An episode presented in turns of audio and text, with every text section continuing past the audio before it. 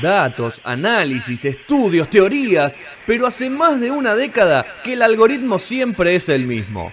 No son horas, el único programa que resiste a la Big Data.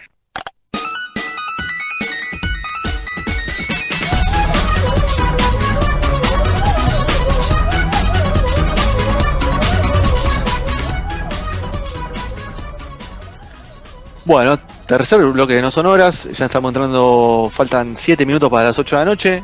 Eh, hemos conseguido que, que Mika forme parte del programa. Después de todas las peripecias que nos contó en estos días que estuvo viviendo, así que fue justificado su, su desaparición forzosa. Gracias, gracias. ¿Cómo están? Bien, ¿vos? Bien, bien. Los veo Señor Petrone, ¿cómo anda? ¿Cómo andan? ¿Todo bien? La verdad que estaba Yo pa- viendo recién el programa y. A ver, yo soy muy bueno con la Wii, la tengo en casa y practico todos los días. Entonces yo creo que le puedo hacer mano a mano a Andy Murray por primera vez en mi vida, en algo. Ah, de Petro. Vamos a mandar una for- un, un- formulario a ver si te toman. Sí, sí, sí. ¿Qué es este pelito de acá, Mika? ¿Qué Se onda? llama cuarentena. Me, Ah, agar- estás- me agarró como, Ah, tiene tu pelo.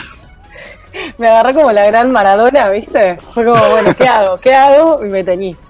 Y obviamente me quedó como Maradona, porque uno esperaba tal vez de Lady Gaga, algo más blanco, no, O amarillo. tal vez el, el del flequillo, pero no, no, no, de, de- No, de peor.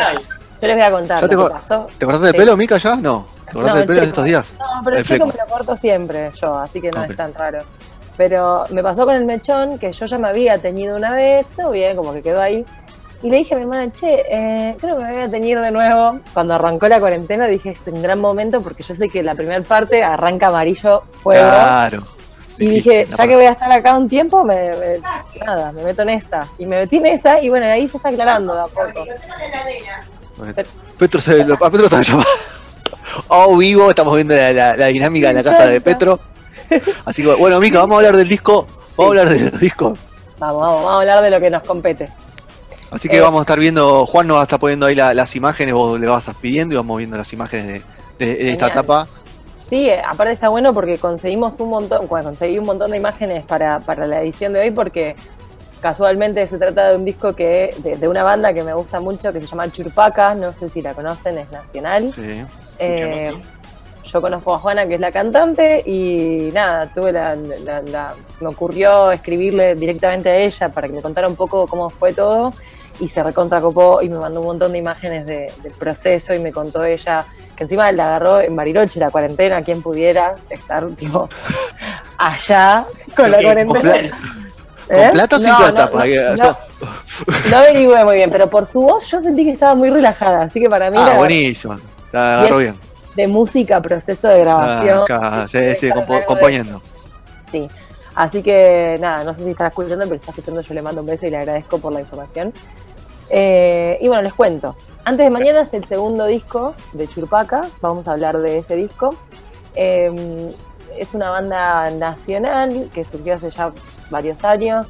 Es lo que llaman más o menos neo-orquesta, eh, que son esas bandas que vienen como con mucha gente, muchos músicos, muchos, eh, no sé, instrumentos distintos. Eh, creo que son ocho integrantes, si no me equivoco, más o menos. Eh, y mezclan, es como hacen una fusión de lo que es reggae, música clásica, flamenco, tango, balcánicas, como que pasan por, por muchos estilos musicales. Eh, y el primer disco que ellos tenían, que fue como el introductorio, era un disco súper festivo, súper arriba, fiesta. Lo he visto en vivo varias veces y era algo lindo así en el sentido de fiesta, todos bailando. Y ya para el segundo se pusieron más introspectivos. Es como un cambio y una madurez en la banda que, que iba para otro lado, para otro género. O, no, no para otro género, pero como que se notaba más denso el material. Y denso no desde lo negativo, sino desde, bueno, otro, otro encare eh, para lo que hacían. Ella misma lo, lo descubrió, lo, lo describió como Pachanga Dark, que es, es lo, a la banda, que me pareció un término fantástico para describirla porque tenía algo de eso. Eh, y entre el primer disco y el segundo pasaron más o menos entre 5 o 6 años. O sea que es un disco que se vino como trabajando durante mucho tiempo. Gestando mucho tiempo. Claro, y que, que hubo muchos cambios desde que empezaron hasta que salió el disco.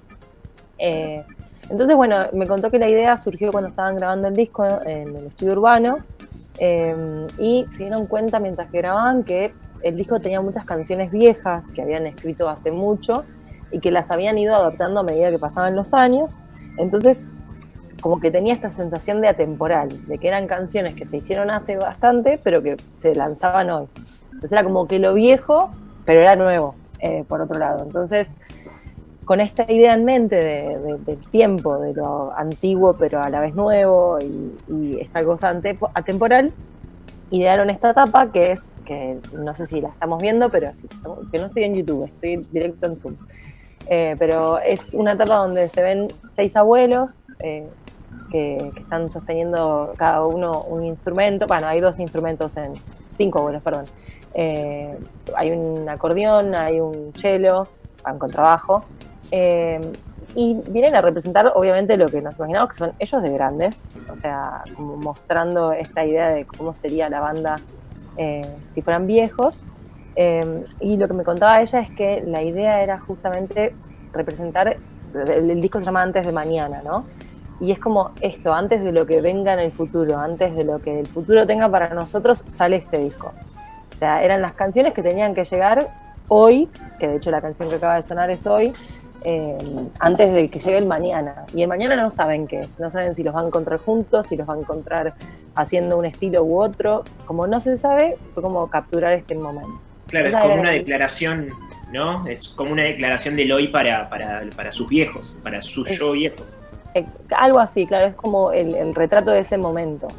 Eh, entonces, por eso el disco, desde las canciones hasta lo visual, tiene como un hilo conductor que es el tiempo. Digo, las letras hablan mucho del paso del tiempo, de, de- y, y lo, lo retrato también en la cantidad de tiempo que pasó desde que sacaron un- el primer disco y hasta que llegó el segundo, y cómo la banda fue modificándose, cómo sumaron gente, eh, cómo los vínculos dentro de la banda cambiaron, el sonido también cambió, las letras también. Entonces, bueno, habla un poco de eso, del paso del tiempo y cómo lo plasman en, en estas cosas. Eh, la foto es de Yara Kremer, eh, también argentina, ella estudió en FADU. Eh, eh, me contó cómo, cómo materializaron la, la etapa esa, fue que alquilaron un estudio, hicieron un casting para, para elegir quiénes iban a ser esos churupacos del futuro, por así decirlo. Eh, y muchos, me contaba Juana que fue una producción totalmente femenina, que hubo un montón de gente trabajando desde directoras de arte, no sé, producción en general, eran todas mujeres y muchos de los, de los que, muchos no, pero creo que alguno era abuelo de las chicas que trabajaron ahí, de los que estaban en la foto. Entonces, nada, me contaba que al ser, al trabajar con gente grande, tenían ciertas necesidades y tenían como que hacerlo rápido, tenían que hacer una sesión de, fo- de fotos relativamente rápida y resolverlo en un día, por así decirlo, porque obviamente no podían estar ahí explotándolos a los señores y a la señora. Eh, entonces, bueno, fue como así, dentro de todo fue rápido, ella me, co- me compartió un par de imágenes de, de la sesión de fotos. Hay un par de Eh, fotos de backstage muy buenas que las vamos a estar viendo, ahí sí ya no las vimos. eh, y, y- y ver después cómo se va armando la composición de colores, ¿no? Que están. Exacto, ahí Juana me contó que Yara tiene una, una escuela de fotografía que se llama Santa. Eh, bueno, nada, ella ge- gestionó toda la parte de lo que es la imagen, la foto. Me contaba Juana que el contrabajo lo estaba sosteniendo ella desde abajo para que no se cayera, porque imagino que el señor estaba poniendo la mano muy estratégicamente y, y cómo armaron todo eso entre todos. Y después de tener las imágenes, Fede Max, que es también un diseñador gráfico de, de- también de la FADU, eh, le agregó el, detalle de todo lo que era el diseño. Digo, empezó a hacer esas magias de, de color. eh, eligieron el amarillo porque eso me contaba eh, Juana que es un color bastante nostálgico en ese sentido. Tiene como esa, ese tipo de amarillo tiene como esa cosa medio melancólica, que era lo que el disco también tenía. Entonces, como que estaba bueno que se fusionara de esa manera pero a la vez le daba a la imagen un toque de, no sé, alegría, de viveza, de como una chispita que no era solamente la imagen de, la gente grande, sino tenía esto, que es la el Pachanga Dark que mencionaba Juana antes. Entonces, bueno, nada, ese fue el proceso en general que tuvieron con el diseño. Eh, Juana, yo, esto como dato de color que a mí me gusta agregar, a mí me pasó que yo Churpaca los conocí en YouTube, una vez estaba preparando una entrega para la facultad y era la época en la que escuchaba, no sé, música por YouTube porque no era muy fan de Spotify. Y de repente me empezó a sonar una canción que me gustaba mucho, que me hacía acordar del sur cuando estaba en el sur, que me la había mostrado una amiga, pero nunca la registré. Y cuando entro a ver quién era la que estaba cantando, yo la veo a Juana cantando una canción y fue como, yo a esta piba la conozco a algún lado. Y después de un tiempo me di cuenta que cursaba conmigo una materia en la facultad. Entonces, nada, Juana es diseñadora gráfica también. Yo pensé que ella había intervenido bastante en, en lo que era el diseño de, de, Chupaca y en la comunicación. Y ella Pero me no. contó que, que no, que no, que no se metió. Lo dejaba en manos de, de- de otros colegas. Sí, sí, porque me dijo como, bueno, eh, al estar tan involucrada en- en- desde lo que era lo artístico, musicalmente, desde las letras, desde el proyecto en general, como también meterse desde lo visual, entiendo que debe ser mucho más difícil. Entonces, como que bueno, imagino que debe oficiar de, de sí o no, de directora o lo que sea, pero no, no metió manos. Pensaba este disco-. Sí, sí, Petro. No, no, además, o sea, tenés que confiar en, en la persona en la cual estás también haciéndolo, ¿no? O sea, no puedes querer tener todo el, el- el- el control de la, de la- del proyecto. Además, siento que, que- que tal vez es, es eh, lo sentís de local, digo, el, el disco vos, Mika, particularmente por, por ser Sí. Parte de la fab. Es, un- es un disco largo igual, tiene muchas canciones, creo que son 15. Sí, eh, Es un disco largo. O sea, eso es una Es cosa que me sorprendió ser una banda relativamente de pocos años. sí. Eh, un- es un disco largo y es una apuesta hoy hacer un disco tan largo. Es una apuesta fuerte, o sea, para que para captar esa atención.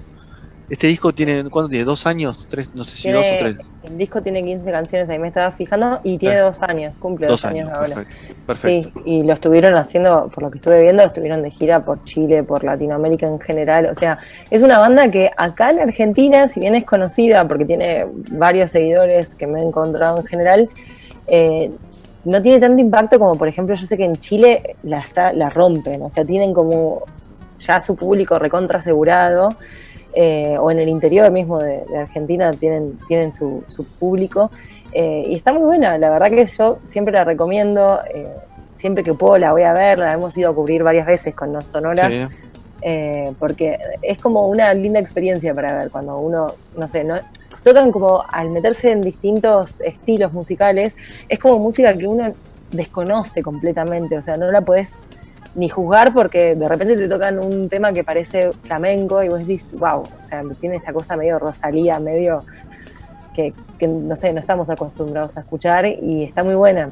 Y hablando de lo del diseño, digo, eh, creo que es enriquecedor que no, no caiga todo siempre en las mismas personas, sino que vaya metiendo manos de distintas personas y cada uno con la especialidad eh, que tiene, como sea la fotografía o el diseño o lo que sea, y eso hace que sea mucho más rico. Y lo mismo pasa con la música. Digo, ellos tienen, eh, no sé, de todos los instrumentos posibles y, y se notan ese contenido en el escenario, se nota es fluido y tiene diversas propuestas. Así que nada, yo lo recomiendo, es un disco bastante piola para escuchar. Para mí es re de domingo, yo lo recomiendo para que lo escuchen el domingo, mientras que están cocinando el almuerzo. Eh, Como Pachanga Punk. como Pachanga Punk, Dark, es como más. Pero sí, Juana Así tiene que un bueno. bozarrón que es increíble.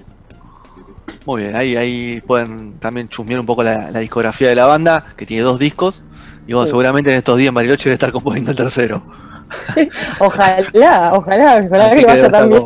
Componiendo el tercero. Por eso, me imagino que cuando terminemos esta cuarentena va a haber una catarata de, de- de- de discos o de bandas intentando grabar las que tengan plata, ¿no? O las que la puedan bancar la compañía.